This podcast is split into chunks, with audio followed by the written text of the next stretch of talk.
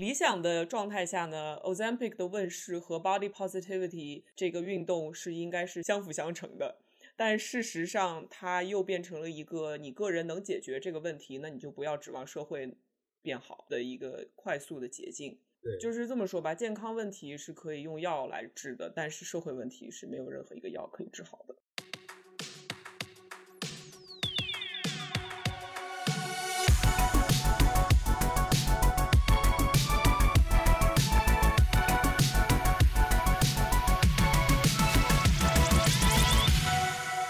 畅谈荧幕中的镜像世界，治愈疲惫的当代生活。欢迎收听流行文化播客 Cyber Pink 疲惫娇娃，我是小兰。这期节目和我们一起聊天的还有小杨，大家好，我是小杨，以及我们疲惫娇娃的新朋友东东。大家好，我是东东。东东要不要自我介绍一下？好，东东自我介绍一下。东东，呃，虽然是男嘉宾，但是不是直男嘉宾，所以可能，所以还是对我们主题保持的还是很不错的。然后从小是一个。比较肥胖的一个小孩儿，所以今天我们聊的这个题目对我来说也是比较，一方面是身心疲惫，另外一方面是这个非常贴切。嗯，好，非常疲惫娇娃。好的，好的。对我们今天这期节目呢，其实是一个已经酝酿挺久的一个话题吧。但是这个契机是因为之前我们聊奥斯卡的时候就立了个 flag，说要去看《The Whale》鲸这部电影。嗯，然后我们都是抱着真诚的这个开放的心态去看的，然后直接就是在电影院直接被撞死。对。我们当时一群人一起看的嘛，然后看完以后就直接在电影院门口，我记得就直接在寒风中站着，然后就开始开麦，一路在地铁上哐哐哐哐一路坐回家。当时我们的讨论其实激烈到，如果录下来，直接就可以成一期播客的程度。但是这期播客不是针对这个电影的影评，而是想讨论一下为什么这部电影里面对于肥胖的处理和刻画，触发了我们非常强烈的情绪反应。然后也想趁此机会去讨论一个最近在美国非常受瞩目的一个社会话题。就是市面上出现了这么一个似乎突然风靡好莱坞还有科技行业这些精英里面，在这些精英中风靡的一个减肥神药，叫 Ozempic。然后这一期播客我们主要其实就是会讨论胖瘦还有身材的政治，然后也会涉及到一些关于身体形象方面的问题。所以如果说大家对于比如说进食障碍啊、身体形象这些话题嗯比较敏感的话，就希望大家谨慎收听，然后也千万不要从这期节目里面获得任何的医学建议。对，但是我们也很愿意听到可以给人医学建议的人对我们的观点和研究的纠正。对对，我们其实就是看两篇文章就来了，对，就硬上。嗯，就其实就是在过去一年里吧，就是美国流行文化的一些些风向标的人物，比如说像 Kim Kardashian，他们似乎就是在这些人中有一个心照不宣的一个趋势转变，就大家突然开始变瘦了。就我们上次氛围检查 Vibe Check 里面其实也提到，就是 Kardashian 他们以前他们的身材就是。用我很喜欢的一个作者说，就像是一个被注射了硅胶的桃子一样的那种前凸 后翘的沙漏身材，对，然后他们突然就变成那种 Barbie 一样那种，就是我们传统上面意义的那种超瘦的身材。大家都在猜测，但是没有完全证实，就是说这么多人突然一下子瘦了这么多的原因，是因为这个叫做 Ozempic 的药。然后 Ozempic 这个词，其实我们不是说这个品牌本身，而是有点就是这个 Ozempic 已经变成了这一类药物的一个统称了，所以我们在这之后都会就直接叫它 Ozempic。那我们要不要就先来讨论一下 Ozempic 到底是什么？然后为什么突然现在大家都在讨论这个药？对。首先，第一，我不是医生，大家可能已经知道这一点了。呃，如果大家不知道这一点的话，我再次确认一下，我不是医生。然后，如果我哪里说的不对，非常非常非常非常欢迎纠正。嗯，就是我对于这个药的理解，就是我们体内有一种激素叫做 GLP 一（括弧不是 GPT 四），是我们肠道会分泌的一种激素，然后它会促进胰岛素分泌，降低血糖水平，并且减少食欲。所以你吃的时候，它的水平就会升高，就会让导致胰岛素分泌，并让你感觉到饱。就是它是让你的大脑感觉到饱的一种激素，这种药像咖啡因一样，它是一种作用在激素的作用机制上的一种药物，它可以假装 GPL 一来激活 GLP 一的受体，来促进胰岛素的分泌，来降低血糖水平，同时减少这个胃肠运动和食欲。对对对，最早二零一七年最早 FDA 批准的那个是专门针对糖尿病患者降低血糖水平的。然后这种药呢，就是它其实也不是说很容易呃摄入，它是需要注射在你的大腿、腹部或者是手臂的一个药物，而且它很贵，就在美国基本上没有医保会涵盖这种药物，所以说一个月的话，差不多用一支基本上就要九百美元左右，所以这其实并不是一个所有人都能够轻轻松松可以买得起的一个药。现在这个药就是铺天盖地到什么程度？就是我们那天坐着地铁从看完经从从曼哈顿回到布鲁克林，嗯，就是我们坐的那一班地铁上面上面都打着这个 Ozempic 的广告，大概是已经铺到这个地步了。对，而且这个发展就是很奇怪，因为它二零一七年开始开始给糖尿病人用嘛，然后后来呢，FDA 又专门把同样的原料，但是另外一个牌子就让让它用作减重，但是也是说是有极度肥胖症的人才能用的那样的一个减重药物，但是突然好像就在过去的。一年中吧，他突然就像小杨说的，渗透到了流行文化中，变成了一个全好莱坞的人，还有这些这些享受几斤的这种好像郊区的这种 waspy mom 白人女子都开始抢的这种药，然后抢到什么程度呢？就一开始大家的讨论都是说，这帮精英还有这帮想瘦的人，他们把糖尿病人应该吃的药全抢完了，以至于市面上现在确实是有一个短缺的，这个药你去开比较困难，以至于就是很多人。就可以开始从合成药房在网上买药了。纽约客的专栏作家 Gian Tortino，他其实就在网上填了个表，然后谎报了一个自己的体重，然后就把这个药就给开下来了。而且换了两个药房，对，都没有说人家要看你的体检报告之类的。对，甚至他说第二次他都没有撒谎，他就报了自己真实的那个 BMI，然后只是说自己生完了孩子想减重。然后对方就啊好没问题，然后 prayer emoji，对比心加油，就给他寄了一包，对就比心，对这就其实有点吓人，因为这毕竟是一个注射药物，对吧？而且这个药也不是说是一个完全没有任何副作用的一个药物。你们说到的地铁上的这个广告，几个月之前所有的电子医疗的广告其实都是治不举治阳痿，三十岁以上男子可以在网上。对，治秃头、治不举、治阳痿，然后突然之间铺天盖地的全部变成了减肥药了。所以我觉得，就是美国流行文化中的这这个这个优先级吧，还是第一个是要瘦，第二个是要能要上床。对对对，先要中看，再要中用，是这么一个优先级。对，但是这个唾手可得，它不一定是一件好事。它是个药，它作为一个药会有副作用的。就是我大概查了一下，就是恶心、呕吐、便秘。然后有的人会因为打这个针带来的脱水就被送进 ER，就这种情况都是有的。是是。而且因为它是一种新药，所以它在小鼠实验里面其实都是有一些更长期的影响的。但是因为嗯这个药刚刚开始给人用，其实长期影响在人身上是什么样的，大家都不敢说准。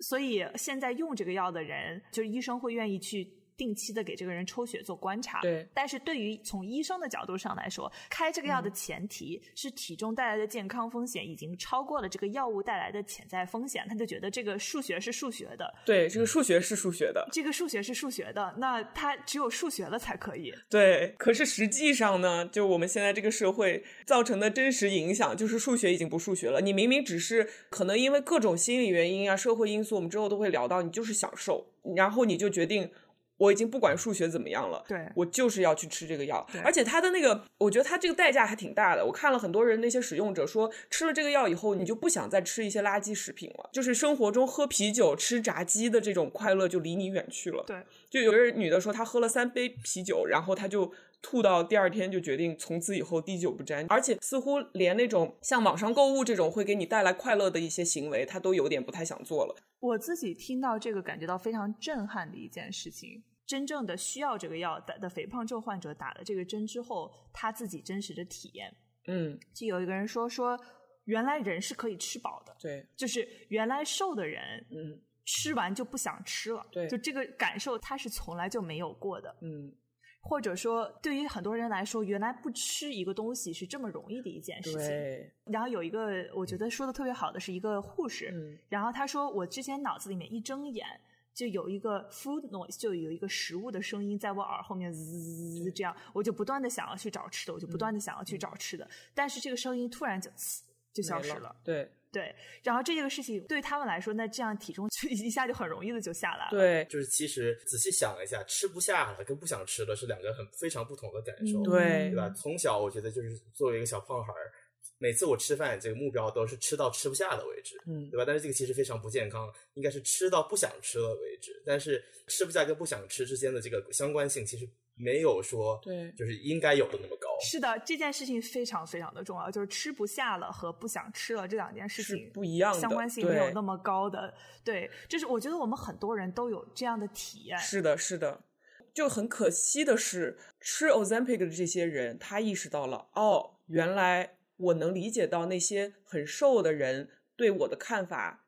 一之前是怎么看我的了。就有一个人说，怪不得那些天生就瘦的人觉得胖的人都没有自制力，因为对他们来说，自制力是如此容易的一件事情。对，就是有一个声音告诉你啊，我吃饱了，不用再吃了，那你就不吃了，就这么简单。但是对于很多人来说，他可能因为各种就先天的原因，他没有这个声音告诉他，对，所以他要付出的努力就是别人的千倍百倍，而且还做不到。对，对，我觉得天生就瘦不需要自我控制的人，他其实反而没有说对他这个自我控制能力进行一个检测，没有，对，只有对胖人才有这个检测。就是被误解的人理解了为什么自己会被误解。我在准备这期节目的时候，我在试着看论文，就是想要搞明白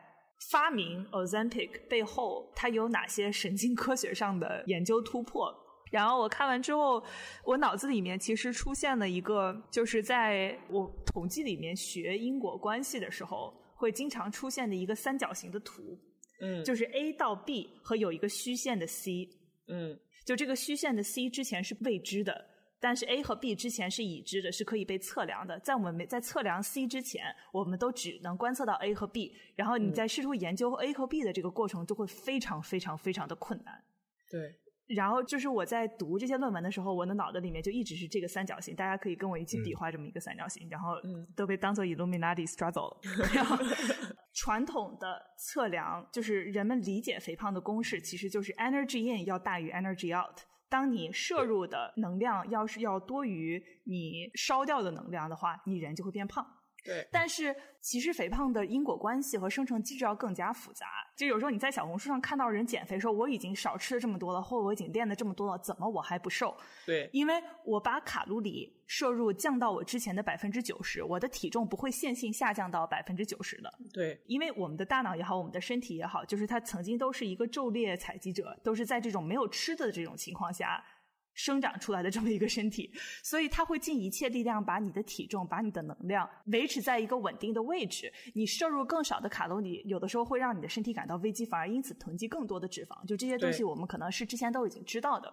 但是这种复杂的这种。生理机制和社会对于胖和瘦的印象是不太一样的，数学又不数学了，是非常不一样的，非常不数学的，嗯就是我们对于胖瘦的理解是有这种清晰的因果关系，就是吃练等于瘦。对，但是我们自己管控自己体重的经验会告诉我们，相关性确实不代表因果。这个因果关系里面有一个我们完全没有办法控制的外界的东西，就是我们自己的大脑和它的复杂的荷尔蒙机制。所以，为什么 Ozempic 它既是一种非常强有力的药，就是它同时造成的一个大讨论呢？就是因为突然它就有了这么一个自然实验，然后我们所有人都可以看到这个实验的结果，就是在你的大脑的荷尔蒙出口安了一个开关之后，嗯，突然 A 和 B 的关系就变得不那么重要。C，当你把这个真正的原因解释清楚之后，你会发现之前的这些所有的解释自己身体的这些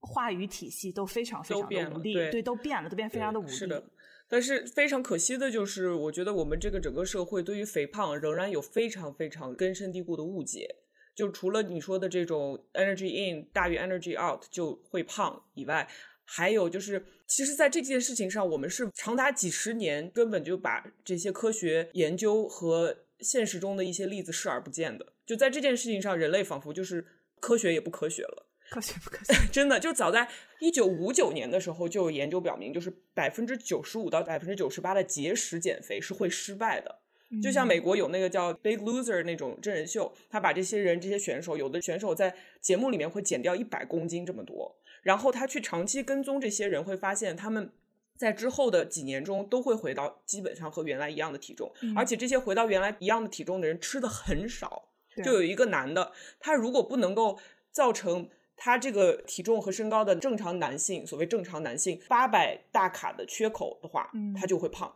这是一件多么可怕的事情！八百大卡的缺口，他不少吃八百对大卡的话，他就会胖。对，所以说这个已经完全不是说是一个少吃多练就能够降低体重的事情，而且我们早就知道这件事情，但是医疗机构包括很多医生对这件事情都视而不见。对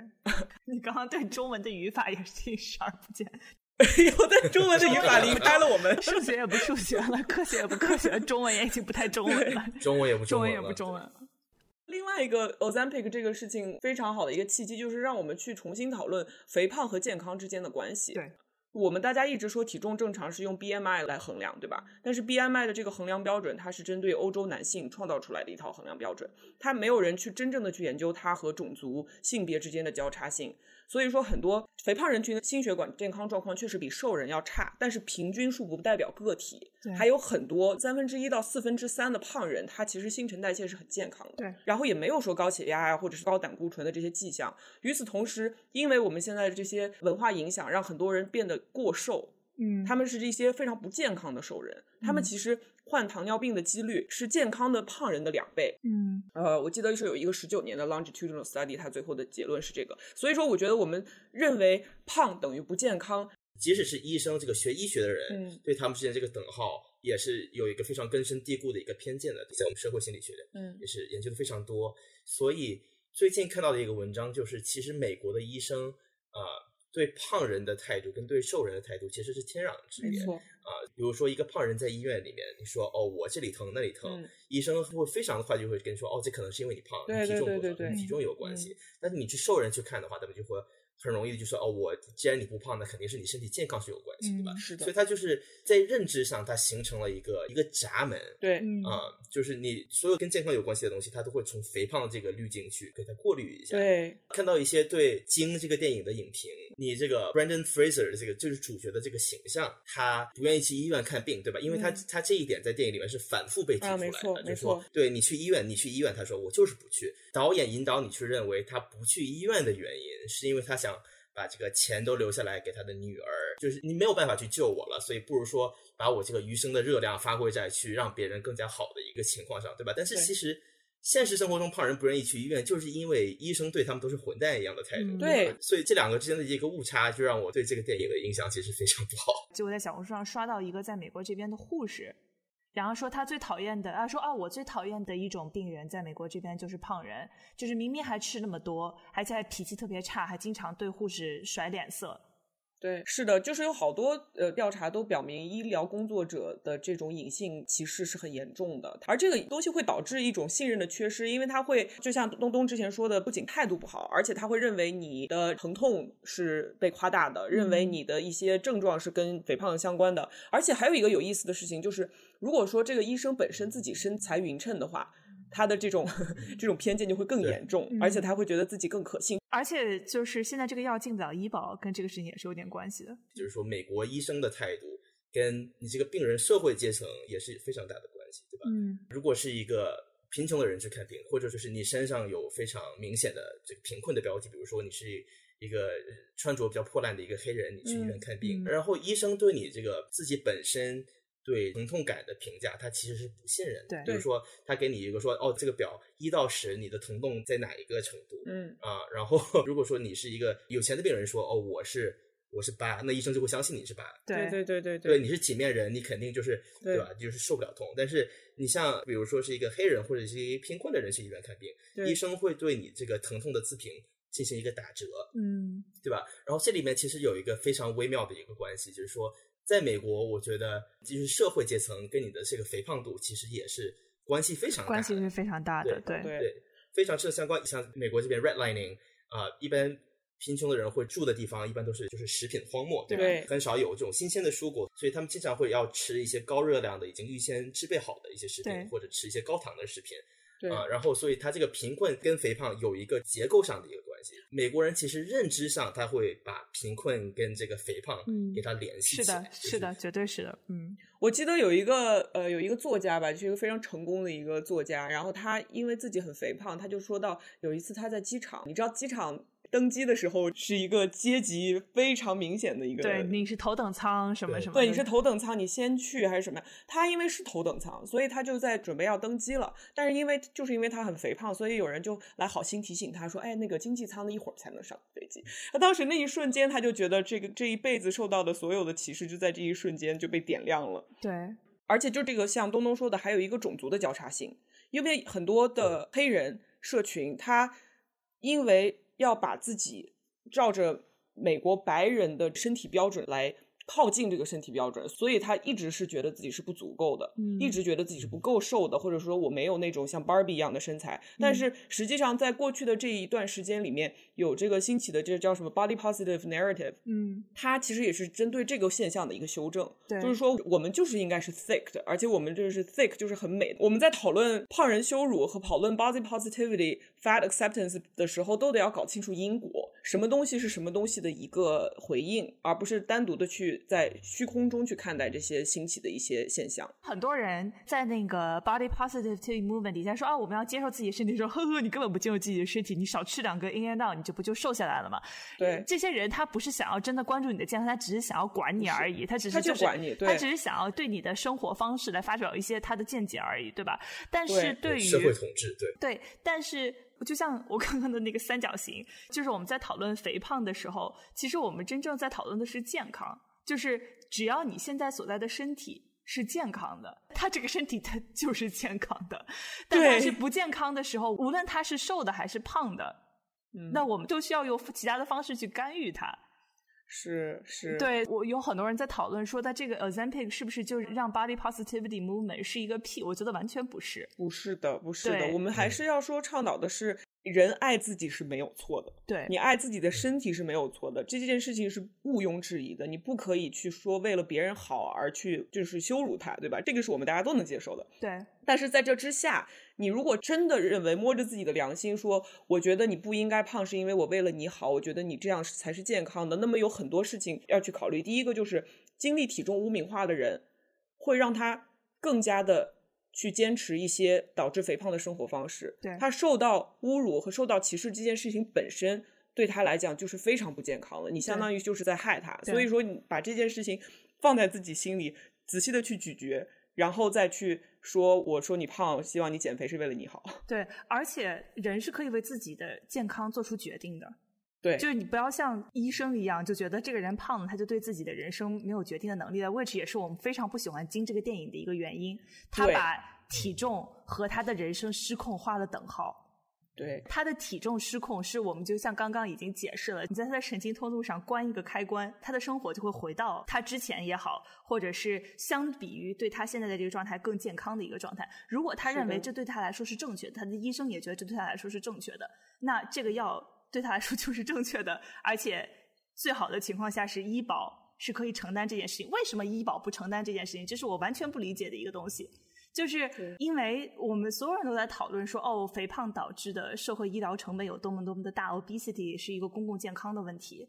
对，就是我我相信有很多人在努力的推动这件事情，但是我很担心，就是这种事情没有办法得到推动，是因为很多人的观念上的问题。说你为什么不自己？你为什么要用社会的钱去减肥？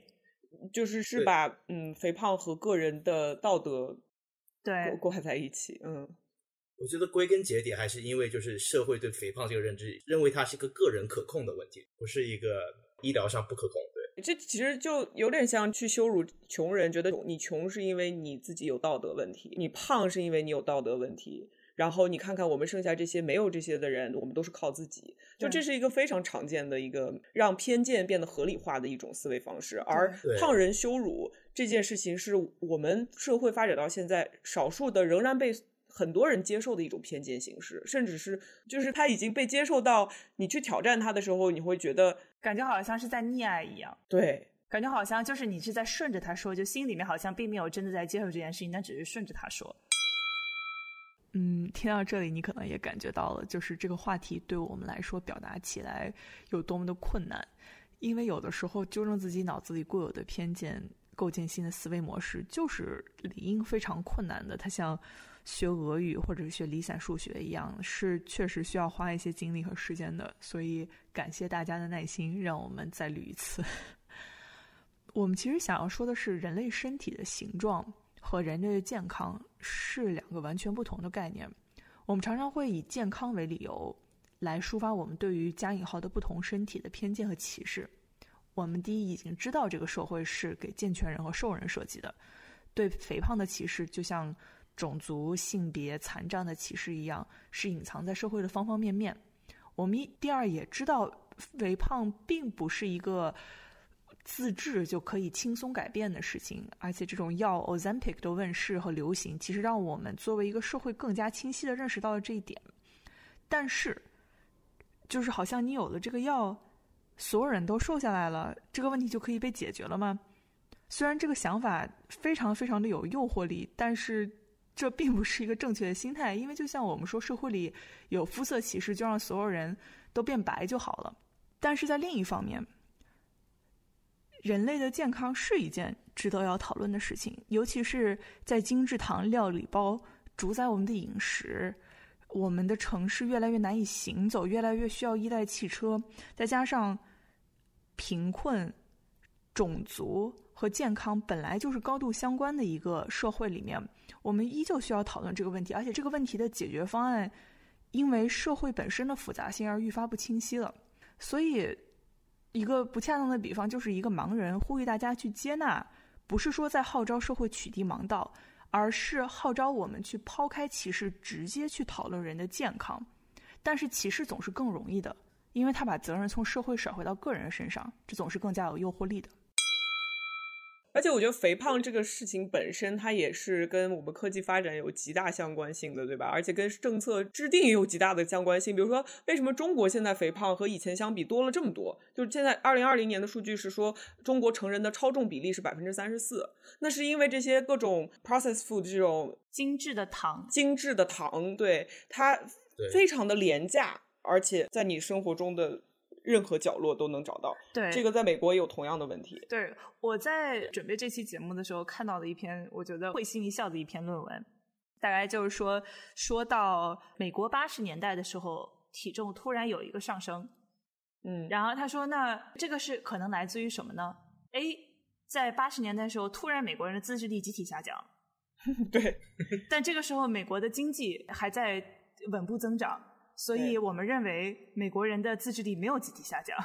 对。第二，就是因为食品工业的发展，精制糖突然出现在了家家户户每一个人的桌子上。我问了一个我在食品工业工作的学姐，我说你们对这个事情怎么看？她说，首先第一，你做出来这个东西就会有人买，而且你去买这些食物的人很多，其实本着说我怎么以最快的速度来喂养自己，喂养我家的小孩儿。就比如说，我是一个很忙的父母，我怎么能尽快的让这个小孩把这个东西吃下去，而不是把这个东西扔掉扔在地上？对对，就是在美国这种非常快节奏的社会里面，第一方，你就算不是一个每天需要摄入非常多糖来获得一点快乐的这种体力劳动者，就是每一个人其实都有非常多的动机。你的社会把你挤压到这个程度，每个人都有非常多的动机去摄入更多的精致的糖，而且这个问题就像你刚刚说的，它在国内也越来越会变成一个问题。就是我们也会有越来越多的食物荒漠，在食物荒漠里面，就是我看到很多人说，就比如说在上海的一些地方，在黄州的一些地方，你点不到不是用料理包做的饭菜。嗯，对，对，因为它在你能叫来的所有的饭菜全部都是料理包里面，然后它里面有非常多的盐，非常多的油。对，就是这个食物荒漠的问题也是会慢慢随着，如果只要城市规划出一点问题，食物荒漠就是会顺着它出现的，而且。奶茶这个东西，朋友问奶茶就是精制糖加咖啡因，它不但是精制糖，它是双重的上瘾。对对，对它现在就跟水一样容易的买到，就是我觉得它是一个，我觉得越来越值得我们去观察的一个社会问题。就像回到刚刚说的，就是 body positivity movement 和肥胖这个事情，它是两个完全不同的层面。你。对，讨论就是我们最后要得到的都是健康，body positivity movement 让我们获得心理上的健康，以及生理上的健康，因为我们都知道这个中间是有联系的，对吧？然后，但同时要解决肥胖带来的健康问题，往往是一个社会层面的东西。我们要有正确的药，我们要能买到健康的食物，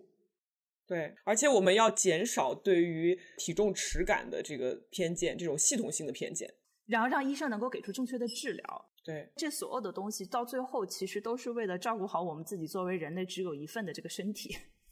没错，没错，是的，这个很有意思的就是说治疗肥胖症，大家现在发现哈，就是在二零一七年的时候，美国专门负责 disease prevention 预防服务的这个专家发现，当你在护理肥胖症的这些病人的时候啊，最能决定他到底会不会好的决定性因素是你有给他的多少的关注和支持，以及这种个性化的治疗。就是获得了个性化治疗的这些人，受到了鼓励的人，他们的各种跟肥胖相关的风险显著降低。对就所以说，我们其实就是需要更多的关怀，然后更多的 positivity，这样才能够真的让这些人更健康。所以，如果你是因为健康而去羞辱这些人的话，那你做错了，你就是错了，你现在就接受你是错的，然后我们再在这个基础上再去想其他的办法。对，所以《金》这部电影，他试着做的一件事情，但他没有做好。他觉得他试着做的一件事情，就是他试着说肥胖是社会因素导致的结果。但是他是想说，但他又没有说对，他还是把这个变成了个人的对挣扎，这个个人的心理上面的挣扎，然后给出的结论又是算了，他的结论是算球。对，我觉得他其实反而没有往这个社会因果上面去扯。我觉得他可能是说，Darren Aronofsky 他就是想做这个东西，是说他想说这个还是一个个人的原因，嗯但是你这个个人原因可能并不是慵懒，并不是懒惰，而是心理疾病，对，呃，对，就他可能说他是一个更加被动的一个个人对对自暴自弃，更加被动的一个个人因果，对而不是说一个社会因果。对，我觉得是一个更加被动的事。然后我出来之后，感觉就是我跟一方说说，就感觉这个他为什么最后通过食物慢性自杀了呢、t h e gays and the church don't mix，就是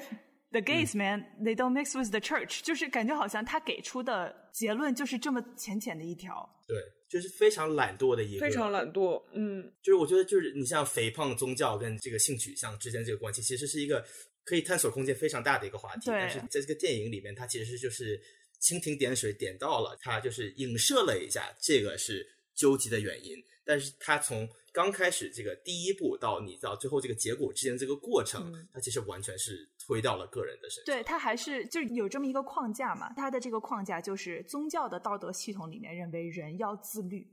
人要控制自己的情欲，人要控制自己的食欲。七宗罪里面，lust 和 sloth，对这两个就是 gluttony 这些东西都是你人需要控制的。对，但是当你人失去控制的时候，你就是一个罪人，你是个罪人，你就要下地狱。我觉得这个电影做到了一件事情，就是说这个框架是不合理的，这个框架是错误的。你看这个人，他被固定在这个框架里面之后，他就这种罪孽感拉着他下沉，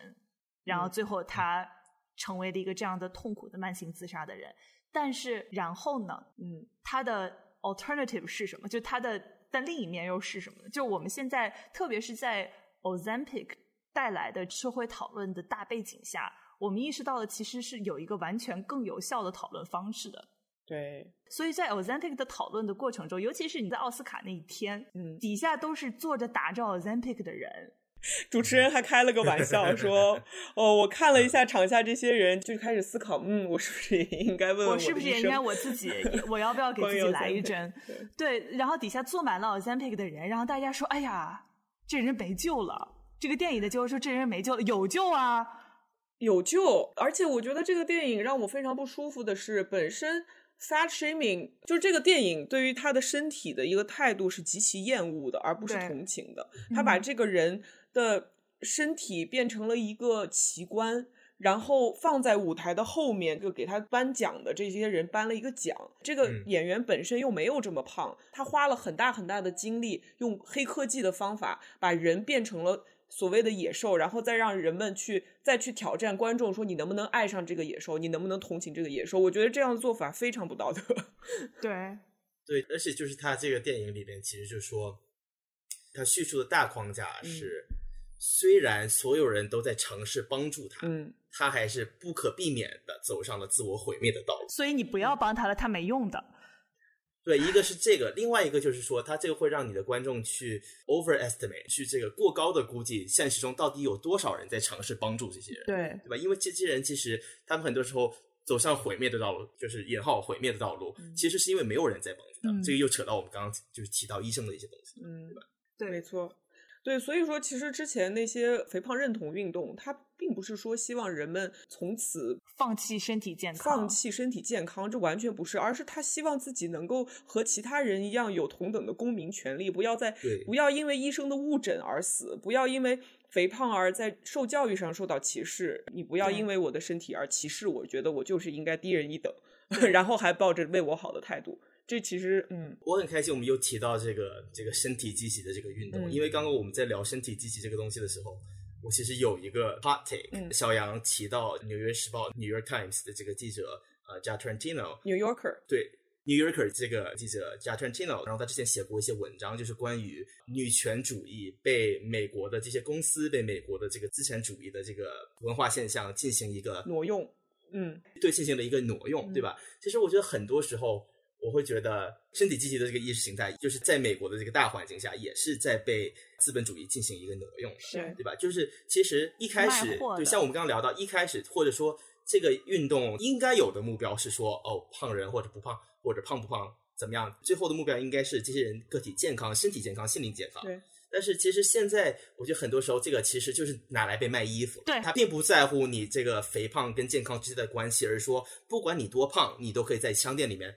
买到你能穿的衣服，可以美美哒。对对，美国的这个身体积极的运动基调是这个，对吧？就是不管你有多肥胖，不管你的身体是什么样的形状、什么样的尺寸，你都是美丽的，对吧？就是觉得美丽的成为了这个最高级的目标，而不是说健康是最高级。对，所以我觉得就是在这个过程中也是有被扭曲了。对，所以其实很多人在接触身体积极运动的时候，他第一个接触到的是一种非常扁平的这种完全被商业化的一个论调。就是说，胖也可以美，句号没了。而且这个也就说明他其实并没有去 challenge 我们，就没有去挑战我们。其实我们现在今天在这个节目里面说的所有的胖和瘦，它都不是一个事实层面的胖和瘦，这一切都是相对的。在中国的胖，在美国可能根本就不算胖。对，中亚这个环境卷到。我们都不用说就知道什么叫胖，对吧？而且还有很多人，他明明不胖，可是他感觉自己胖，然后他也会对自己实施很多很多的羞辱，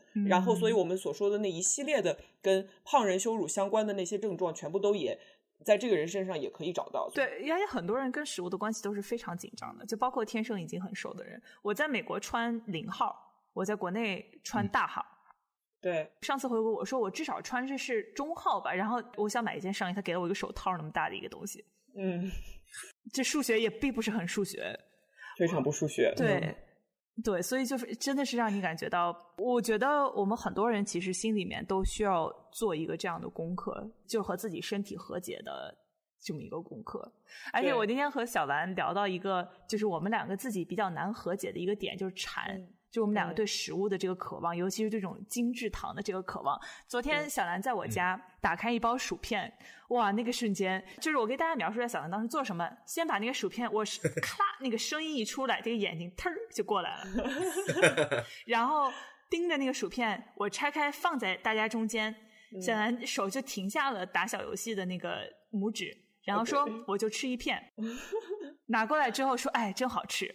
嗯。然后过一会儿，我再拿起来时候，这个这一袋薯片就轻了非常多。对，但你知道这个馋哈，我一直在想，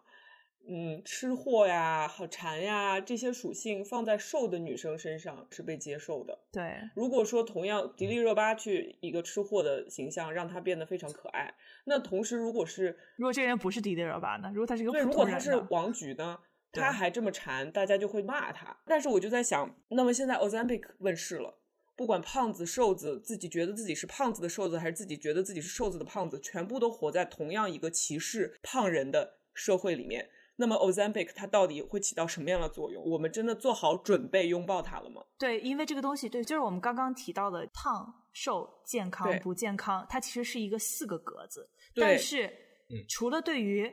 既他的体重也轻，也觉得自己体重轻的人。以外，其他的对所有人来说，这个东西都是有吸引力的。没错，没错，就是它对我来说都是有吸引力的。我真的是都点开去看了一下，说嗯，就是要不要？但后来就他们有人说，哦，就是这个有可能会影响你的整个的新陈代谢，它会影响你整个的新陈代谢，它会影响你身体调节自己体重的。能力，而且这个是需要终生服药的，这不不是说你吃一下你就瘦了，以后再也不想吃饭了。对你一辈子都需要每一个月打这么一个针。对，而且很多现在小孩肥胖的小孩也可以通过医生去开这个药了。那么如果他以后进入了青春期，他拔个儿了，就是他。变得不胖了，他就停止服这个药。那么这种一生中有时候服药，有时候不服药的这样的现象，到底会造成什么样的影响？我们现在就完全不知道。Ozempic 这个东西真的是在一个非常有趣的一个时间点上市了，就是七八十年代、九十年代成年的这些人，他们当时可能说：“哦，我们消费有底层的消费，有这个基础的消费，然后我们的奢侈消费是怎么样的？我们是存钱起来买个房子，存钱起来买一个大件儿的。”对吧？对对我绝大多数我们这一代的人来说，买大件其实是一个遥不可及的一个东西。所以现在大家讲的都是一个什么呢？就是购买体验、购买经验，嗯对吧？就是你去消费一些食物、消费旅行、消费一些呃非物质的一些一些东西。七宗罪里面的罪，大家都体验一遍。对我们这一代人，就是主要的奢侈消费都是一些就是非物质的一些东西。对突然间出现了这个药，就是说，在一方面你可以不用担心你奢侈行为的一些后果，嗯，但是在另外一个方面又会说，它可能把你对这个奢侈消费的这些欲望通通都给消灭掉。然后我觉得这之间的这个对立性其实是，就是我现在没有什么具体的想法，但是就是对这个对立性其实非常强。对，是是的，是的。对，哎，理想的状态下呢，Ozempic 的问世和 Body Positivity 这个运动是应该是相辅相成的。对是相 辅但相成但事实上，它又变成了一个你个人能解决这个问题，那你就不要指望社会变好的一个快速的捷径。对就是这么说吧，健康问题是可以用药来治的，但是社会问题是没有任何一个药可以治好的。对，除非我们大家一起努力，一起去改变我们自己对这个事情的看法。对，是的。嗯。我觉得从我自己做起，就是我如果真的是从我的道德大马上跳下来跟你们说，我绝对是有肥胖这个偏见的，因为我记得我有一次去坐飞机，我坐的是一个非常非常小的一个位置，然后呢，一共就两个座位，我坐的是靠外面的，然后我这个靠窗的座位没有人坐，这时候从上面走来了一个女士，她在美国属于算肥胖的那种类型，然后我当时心里有一个小小的念头，就是哎呀，我希望她别坐我边上。嗯他坐在了我边上，然后我们两个聊天，然后聊天的过程中，我一直有一种抱歉的心情。嗯嗯嗯，你知道这个感觉吗？就是啊，我刚刚希望他别坐在我边上，结果他坐在我边上了，我怎么能这么想呢？但是他坐在我边上，我真的很挤，而且他的小桌板打不开，所以说他也感觉到很抱歉。那个空姐过来的时候，拿着水要问他的时候，他说啊，你就直接递在我手上就可以了。我感受到了他的这种有一点点羞愧，我就感觉更加羞愧，我就感觉更加抱歉，然后我就整个人就处于这样一种不知如何是好的情绪里面，嗯整个这个航程都是这样过去的。然后我就想，是不是就是说可以做到一点，就是你不管对方这个人处于对自己的身体接受的哪一步，你都要尽量用你的态度让他不要为他的身体而抱歉，就能不能做到这一点？对从这一点开始做起啊。对我觉得一方面是我个人做起去对自己就是内在的一些隐性或者显性的一些偏见去进行纠正，嗯另外一个途径就是说在政策上面对这些方面进行一些 like advocacy。是的，是的，对对是的，对，因为就拿刚刚小兰的这个例子来说吧，嗯为什么飞机上面的椅子都这么小呢？对呀、为什么他们设计的椅子只能 为了对钱，，一个是为了钱，对吧？另外一个他们就是他们当时设计的时候想的就只有兽人，是对吧？对为什么我们在设计上面不能说哦，每个飞机可能最后两排对加大围，对吧？嗯留给一些健康上或者身体上需要的人，为什么没有这个方面的考虑？嗯对对，非常健全中心主义的一种设计。是的，是的，是的，对，就是我我也一直在想，就是你知道我对于 Ozempic 这个概念，其实当时给了我一种事实上的饥渴感。怎么说呢？因为我好像我在一辈子在等的一个问题，就突然就有了一个答案，然后我特别特别的希望它是一切问题的解决答案，因为我自己是一个跟食物的关系非常非常紧张的人。我嗯跟之前跟小兰说，我是对于吃这件事情和馋有很强很强的负罪感。然后我觉得我只要每一天晚上睡觉的时候都轻度有一点饿，我就觉得我对自己的人生是有控制的。嗯对我其实发自内心是觉得我的体重是我自律的结果。一开始我去特别，尤其是在接受那种非常扁平的身体积极的那种广告的时候，我自己都觉得我自己是在顺着他们说，就是是觉得很 indulgent。对对对，对，但是我我另一方面又觉得我自己对这个东西又了解不够，嗯然后我又想要去多读一点东西，然后多多读了一点东西，才发现哦，这个事情其实跟自己一点关系都没有。对所以当我出现 Ozempic 这个，它更多是作为一个话语体系里边的这么一个 agent 出现的时候，我一下就抓住它了。我说哇，嗯嗯嗯它向社会证明了。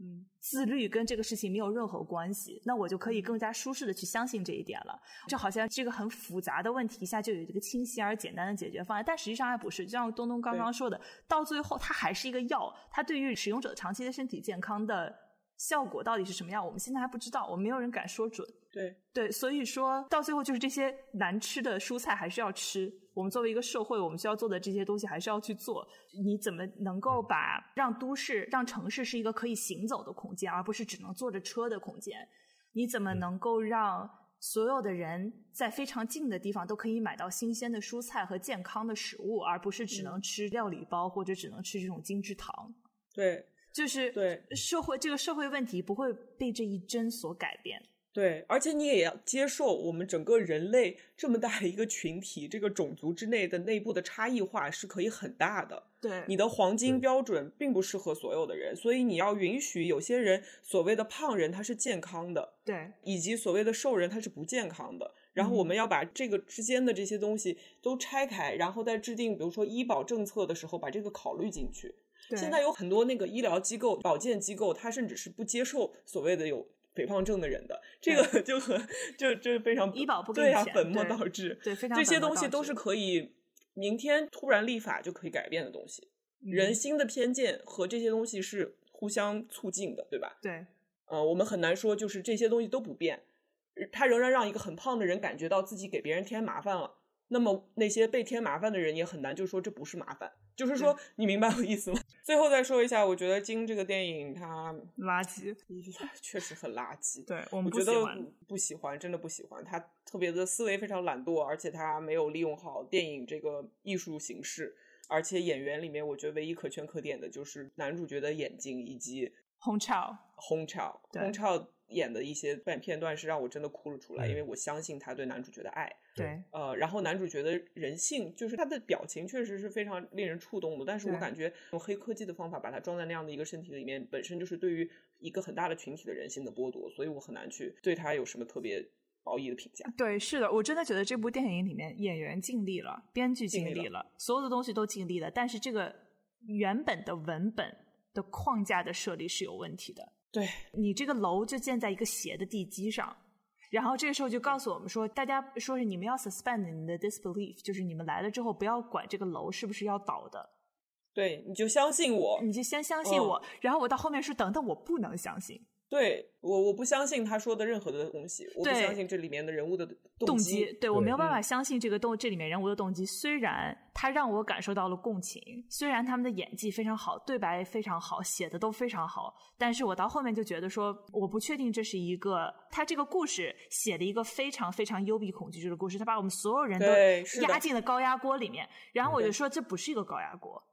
我没有办法相信我在一个高压锅里面。嗯，是他，他哪怕用再高明的手法，比如说那一段戏，把他这个巨大庞大的身躯装在一个极其狭小黑暗的一个走廊里，然后看着他步履就是一步一步很艰难的朝我迈进。这个这个导演他是一个肉体恐怖导演，他专门嗯就是擅长这种心理惊悚，用身身体来创造不适感的这样的一个人。可是他没有给我解决这个不适感，而且他的这个不适感，我觉得甚至是有害的。嗯所以他做 body horror，如果说没有把它到底想讲什么解清楚的话，我觉得 简直就是一个巨大的一个 trigger。对，就是一方面打着我们要对肥胖共情的一个旗帜，然后在另外一方面又把肥胖的身体拿来作为一个恐怖的一个道具，就其实就非常的非常非常伪善，我觉得。是的，是的，他的是的用怪物出场的背景音乐配着这一个人。他赤裸着往前走的画面，这这明显他想讲什么是非常昭然若揭的。不管他用什么样子的语言去包装这个电影的最终的目的，嗯对是的，就是对我真的是他这个电影，每一次我跟小兰和一方说，我每次看这个导演的电影，我的厌食症都会加重。就是我上一次看完《Black Swan》，躺在家缓了一个月，然后看完《The Whale》之后，我跟那个我跟他俩说，就是我现在脑子里面百分之九十都要想，我今天晚上必须要吃一顿饭，因为我是没有吃饭，然后去看了这部电影，然后看完之后，我大概一个月都不想再吃饭了。对，就是我跟你知道吗？我就感觉像做了一个开胸手术，因为就是我本来跟食物的关系就非常的紧张，然后看到他吃的那个那个过程，我感觉像自己做一个开胸手术。导演说我能做开胸手术，给咱给你做一个，咔一下给我打开了，然后完了之后就没有缝上，我就出来，我说我操，我这玩意儿我说我嗯这滴滴答答就出来了。是，对，所以我我自己需要去做一些工作来把这玩意儿缝上，然后回到家说，我说我今天晚上我今天要吃一顿什么样的饭，我必须非常嗯 intentional 去做这件事情。嗯，哎，这个很有意思，因为跟我们一起去看的一方的家属，他在看完那段呢，他的反应是啊，今天晚上突然想吃披萨了，所以所以人和人真的很不一样。真的是人和人真的很不一样。嗯，我最后想说的一句就是，你刚刚提醒我了一点，就是这个恐怖片为什么人们会去看恐怖片，是因为在你被惊吓之后，你会发现自己回到了一个没有丧尸、没有吸血鬼、没有这些怪物的一个社会里面，你是安全的。这个心理片的反差是为什么人们会花钱去吓自己，而这种肉体恐惧，它在吓完你之后，你回到的这个世界是充斥着这些羞辱、充斥着这些歧视的。你回到了一个充满了怪物的世界，然后他就让你走了。而且就是刚刚提到这个电影很多不合理的地方，就是情感剧情上的不合理。然后我当时就是有一个他第一次开门去接那个披萨饼的那个时候，我意识到他住在二楼。嗯，就是我当时我立马就说，哦，这个这个其实是恐怖片儿，它并不是一个说一个道德言论的一个一个教育片儿，它是恐怖片儿。嗯，你被局限在这儿，你出不来了。对你已经出不来了，对，洞穴对里，对，啊，所以它是一个奇幻片，嗯嗯，对，其实非常非常不合理。然后就是这个传教士从头到尾也就是完全不合理，我对他这个角色没错没有什么太大的理解。对，他那个女儿的演技非常不合理，也非常不合理，而且整个这个电影设置在美国这个国家也不合理，就是 一切都仿佛是真空中创造出来的一个为了恐怖而恐怖的设定。对嗯，大概是这样的。嗯，为了仇视肥胖而创造出来为。了仇视肥胖，对，为了仇视肥胖，并且逼着你共情。对，这个故事告诉我们，就我们这期节目告诉我们，就是自己要做的事情，其实就是第一跟自己的身体和解。你无论嗯最后和解出的结果是我现在状态是健康的，还是我现在状态是不健康的，都是心平气和之后才可以得出来的一个结论。对，对，而且我最近的一个和解，就是看完这个电影，以及在和小兰聊了二百多轮之后的一个和解，是我跟我自己，我现在已经跟我和食物有紧张关系这件事情也和解了，因为我觉得我的大脑是一个 hunter gatherer 的大脑，我大脑就是想吃，我就是渴望脂肪，因为我大脑总觉得说你会饿着的，你现在不去吃一点，过会儿狼来了怎么办？对呀、狼来了。但我又活在一个满大街都是披萨和炸串儿的世界，嗯那我我一定是会是馋的，这个是没有办法是的这种对轻轻的、我轻轻的痛苦，可能就是我人生的底色。是我有的时候觉得，嗯，如果你这些太复杂的问题都想不明白，就想别问，哎，这些人怎么这样？也别问自己为什么我这样，就真的对吧？这人为什么这样？背后有一大堆这些我们刚刚讨论的所有因素，然后我为什么这样？有我们刚刚讨论了一个多小时还没全讲完的这些因素。对我就这样，嗯，我就这样。好，行，那这期就这么结束了。大家吃好喝好，然后爱自己，爱所有人。我觉得这期节目我们跟中文都没有任何关系，中文离开了我，但是你们听明白了吗？你知道吗？所有的听众都在跟我们说，说你们要尽量每一句话都说中文。我们是尽量了，然后结果说出来中文就是这样然后结果就是这个样子。因为我这些所有的论文都是用英文看的，然后我脑子里面蹦出的每一句话和每一个词，就是你知道 Chat GPT 这种慢慢的翻译，一行一行的出来，我也是，然。后说，然后最后所有滚上去，Sorry, I can't help you with that。对就是都听不出来自己的语法是什么了，到这样的程度。对，翻译过来就是 Google Translation 的感觉完谢谢大家，谢谢大家。完犊子对，完犊子，短犊子。，bilingual，拜拜拜拜 Bi- bilingual，B Y yeah，E bilingual，对。